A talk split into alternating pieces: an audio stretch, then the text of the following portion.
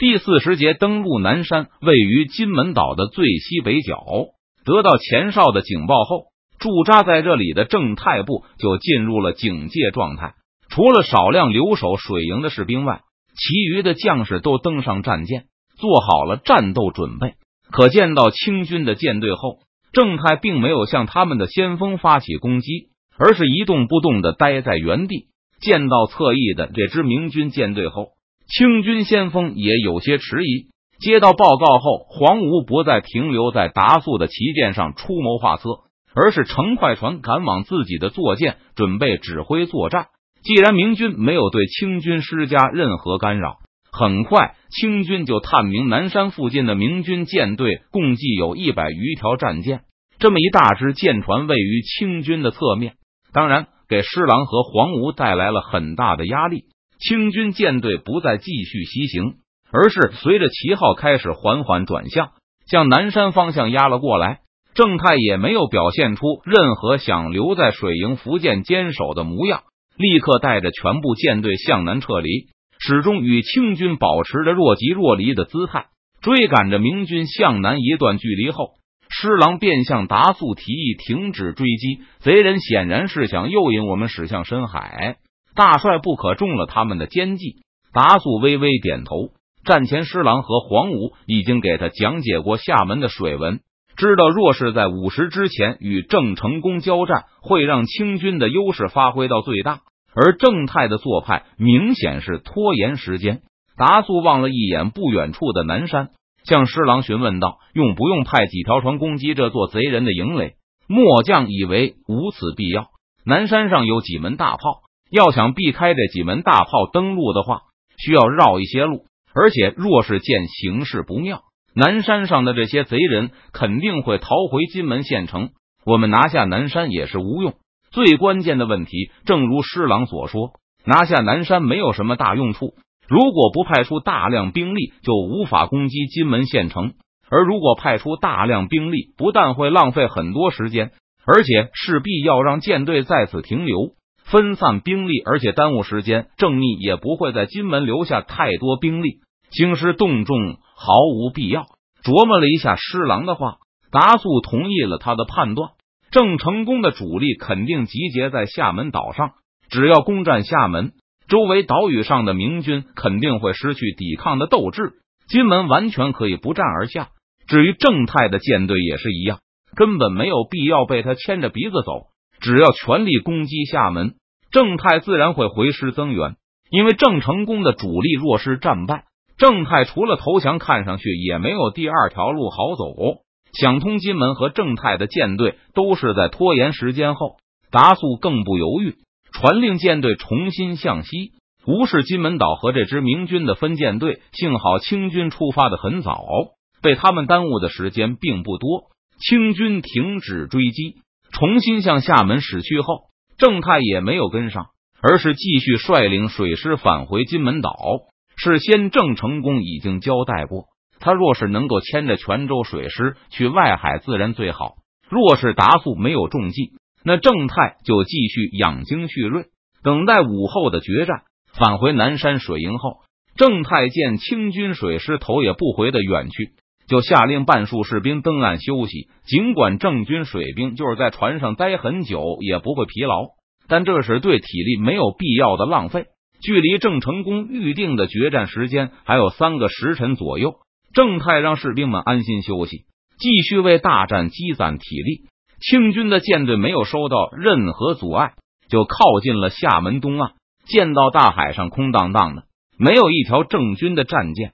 中军的施琅和前军的黄吴都有些惊疑不定，怪了，郑密的水师哪里去了？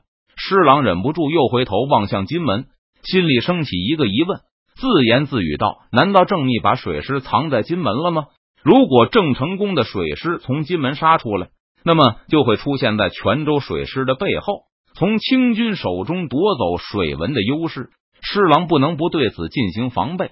在他的建议下。”达速命令泉州舰队一分为二，一部分停留在厦门东岸，一部分由黄吴带领的南下，形成犄角之势。这样，若是郑成功突然向泉州水师背后扑过来的话，清军仍可以两面夹击他。不过调整好阵型后，清军仍没有见到任何明军水师的影子，这让施琅心中的疑惑变得更重，甚至生出一个极端古怪的念头来：难道郑成功是要放弃厦门逃走吗？那他会去哪里？虽然心中十分疑惑，但清军也不能无所事事。随着达素一声令下，北方的清军就开始向厦门东岸发起登陆。登陆时，清军十分谨慎。只是试探性的派出了一些小船，而主要的精力仍用来警戒、提防时随时可能出现的明军水师进行试探。登陆的的清军小船一直靠上岸边，都没有遭到任何抵抗。当第一批清军士兵跳下小船，踏上厦门的土地时，施琅仍在旗舰上左顾右盼。东面的金门海域一直没有明军的踪影，北面也没有什么异常。施琅对着高旗那边望了又望，总怀疑下一刻就会有大股的明军突然出现。如果郑成功的主力从这里绕过来，那高旗方向的奇袭就不可能成功了。不过，只要判明了郑成功水师主力所在，施琅也就能彻底放下心来。这意味着其他方向就安全了。而且，从西北方向攻来的郑成功逆流不说，还面向太阳，地理上的优势依旧在清军这一边。可明军水师依旧没有出现，施琅又在旗舰的甲板上穿梭了几个来回。他看到清军步兵已经开始向陆地深处走去，但那该死的明军舰队还是不肯出现。一早，东岸的明军就望见了碧海而来的清军舰队。当清军士兵开始登陆的时候，明军依旧隐藏在防线上不动，看着全身披挂的清军士兵拿着武器从小船上走下来后。明军也没有对滩涂上的敌兵发起逆袭。这些清兵穿着沉重的盔甲，一步步从海岸边走向厦门腹地。但他们离开海岸里许后，一道栅栏组成的简易防御工事赫然出现在他们眼前。冲着这些防御工事吆喝了几声后，领队的清军军官一声大吼，带头快步向栅栏冲了过去。一直等这些清军冲到距离栅栏二十步的时候。始终伏在背后的明军才站起身来。第一批出现在防御工事后的是手持弓箭明军，还有少量的火铳兵。他们仔细的瞄准着扑来的敌兵，向他们射出了一排火力。郑军装备的火铳并不算很多，他们主要的远程武器依旧是弓箭，单论火器比例，甚至可能比红光时期的江北军还要低。不过郑军的火器中并没有三眼。快枪等装备全部都是鸟铳，或是从日本购买的日式铁炮。这些火器的射速远远低于三眼快枪，装填也要麻烦的多。不过，更受重视破甲效果的郑成功的青睐。但由于训练麻烦，产量很低，所以郑军火器兵的比例也较低。哪怕是郑成功最倚重的铁人军，装备的也都是弓箭，而不是火铳。这次由于是乘船前来，所以清军都是披甲兵，弓箭只是干扰了一下清军的队形，而火铳则杀伤了一些冲在最前的敌兵。射击完毕之后，火铳兵就退后装填，转由长枪兵上前。清军在这一轮中受到的损失也并不大。抱着对明军的轻视，他们毫不迟疑的冲到栅栏前，就开始尝试翻越栅栏，而明军长枪兵躲在后面。毫不犹豫的用枪去捅对面的敌人，带队的明军老兵并没有试图隔着栅栏就把敌人捅死，而是向攀爬的敌人腿部扎下，多半还以他们的小腿为目标，因为这里的防御更薄弱。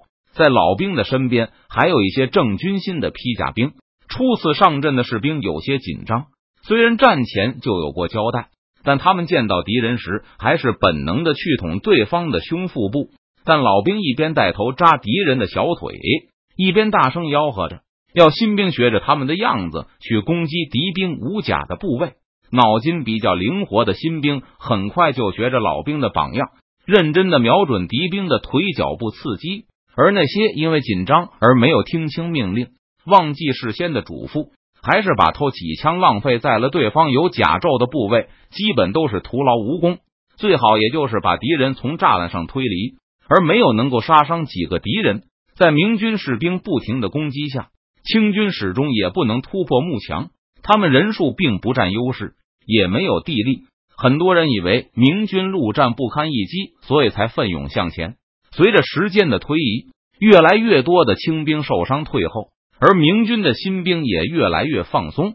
他们逐渐意识到，以刀盾兵为主的清军无法对自己构成很大的威胁，可以从容不迫的进行瞄准攻击工作。最初的锐气渐渐散去后，清军不再鲁莽的尝试翻越栅栏。而是让己方的长枪兵上前，隔着栅栏与明军对峙，掩护同伴对木栅栏进行破坏工作。这时，明军的火铳兵和弓箭手就再次上前，在差不多只有一根长枪的近距离上射击栅栏对面的敌人。位于船上的达素和施琅对岸上发生的战斗没有直观的认识，只知道第一批登陆的数百清军遭到了明军的阻击。又焦急的等了片刻后，攻入内陆的清军又退回了岸边。败退回来的清军向旗舰报告，他们遇到了一条木栅栏组成的防线，数十名清军被明军利用这道掩体杀伤，带队的清军军官非死即伤。一条木栅栏吗？达素感到有些头疼。这么简陋的攻势，正常情况下不可能阻止清军的进攻，但今天并不是正常的陆战。而是登陆作战，清军没有大炮、冲车、盾车的掩护，海岸边光秃秃的。就是清军想砍伐树木、制造原始的冲撞器械都没有材料。除了利用器械外，采用集团冲锋也是突破这种简陋防线的办法。木栅栏组成的防线既无法提供太强的掩护效果，也经不起破坏。只要明军兵力不足。那清军就能很快的在防线上捅出几个突破口，不过依旧是因为登陆作战，清军想要在这里派出几千士兵，就需要用小船把他们一趟趟的运上去，这花费很长的时间。在这期间，明军可以从防线的其他位置抽调部队过来，在栅栏后面严阵以待。固然这回削弱其他地方的防御，若是常规的陆战。清军可以趁机向明军兵力被调离的地段发起突击，形成突破。但眼下清军却侦查不到到底明军哪里才是薄弱环节。就算想发起试探进攻，也需要花费很长时间把士兵先送上岸。最关键的是，就算在某处侥幸取得了突破口，想把重兵转移到突破口，都是一件很麻烦的事情。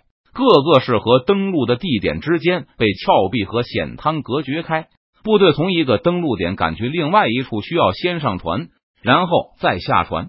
达速的清军并不是二战的美军，他们没有登陆艇，从事这种机动的难度极大，远不可能同依托内陆进行机动的明军相比。施琅对此也没有什么好办法，在他本来的构想中。郑成功的水师会出来同清军的五省水师交战。一旦判明郑成功的水师主力的位置，并将其被拖住，那清军就可以沿着海岸线广泛登陆，利用兵力优势全面攻打明军的防线。总有一些地方能取得突破，但现在郑成功的水师仍隐藏在暗处。清军如果广泛登陆，就会把水师在漫长的海岸线上摊薄。到时候，郑成功集中水师发起突袭，清军就会变得非常被动。苦思再三，施琅还是不敢冒险行事，而是建议达速增派部队，再次尝试强攻。更多的清军登上小船，向海岸边驶去，还有一些巨木和车辆也被调下海船，一起运到岸边。登陆的清军士兵喊着号子，齐心合力把这些沉重的装备卸下小船。从滩涂上拖上岸，组装成简易的冲车后，大批的清军甲兵举着一人高的盾牌，吃力的把他推过乱石滩，再次向明军的防线攻去。轰轰！清军的几辆冲车才靠近木栅栏，施琅就听到岛内响起了隆隆的炮声。刚才发现清军开始增派援军后，明军就开始向这条防线集结。在清军吊车下船的时候。明军也拖过来了两门炮，早在清军装配好冲车之前，明军就已经把这两门火炮妥善安置在了附近的高坡上。缓缓推过来的冲车正是最好的靶子。他们向着木栅栏靠近的这一路上，明军就用炮弹不停的招呼着他们，没有一辆车能够靠近明军的防线。很快，簇拥在冲车边的清兵、大盾兵就被炮弹砸倒了一地。见到木栅栏后的明军密密麻麻，比刚才多出了数倍后，失去冲车的清军也没有冒着炮火强行发起进攻的信心。军官带着士兵退回海滩后，再次向达速的旗舰发出求援的要求，要求把军舰上的火炮卸下几门，送到岸上轰击明军的栅栏。不过，装卸火炮的难度比装卸冲车还要大，毕竟冲车不怕水。而火炮则不同，一旦在海水从近炮过，那就什么用都没有了。清军没有登陆艇，只有小船，更没有能够抬着沉重火炮从水面上走过去的超人。施琅想也不想的拒绝了登陆部队的要求。明军依旧躲在岸深处的防线后，没有任何出击的意图。看着海滩上进退维谷的登陆部队，施琅也是一阵阵犯难。若是明军出击，清军水师的火炮就能发挥作用，但像现在这样，清军空有强大的水师，却发挥不出作用来。郑义大约只有不到两万老兵了，他难道沿着海岸部署了一万多吗？难道他完全不想和我们打海战吗？施琅感到有些摸不透郑成功的思路，时间却是一分一秒的流逝。大帅，先把部队撤下来，然后我们直接进攻厦门港吧。迟迟不出现的郑成功水师导致施琅束手缚脚。本来他认为自己的计划没有什么问题，现在才发现还是有很大的漏洞的。对厦门港发起直接攻击，看起来是解决问题的最好办法了。如果郑成功真的分散了他的全部兵力到整条海岸线上，那清军就可以击败明军水师，夺取厦门港。拿下这个港口后。清军的海船就可以直接靠上岸，快速的把部队、马匹和火炮等装备送上岸。不过，施琅并不认为郑成功真会把厦门港和胜利拱手相让，那他就需要出动水师和清军交战。只要能够让郑成功把水师派出来交战，我就可以分散兵力，全面登陆了。施琅心里琢磨了一番，觉得这确实可以完美解决目前的困境。不。是麻烦，施琅想不出郑成功除了出动水师主力以外，还能有什么好办法。而只要明军水师出现，那战争就仍驶在施琅预定的轨道上。明军的一切抵抗，不过是清军在取胜前遇到的一些麻烦而已。而且现在进攻厦门港，洋流也很有利，说不定能一举击败他的水师。施琅想着想着，再次充满了胜利的信息。在清军登陆部队开始撤回海上时，施琅又望了北方一眼。等郑成功为了保卫厦门港无暇分身时，奇袭高旗也就是水到渠成的事情了。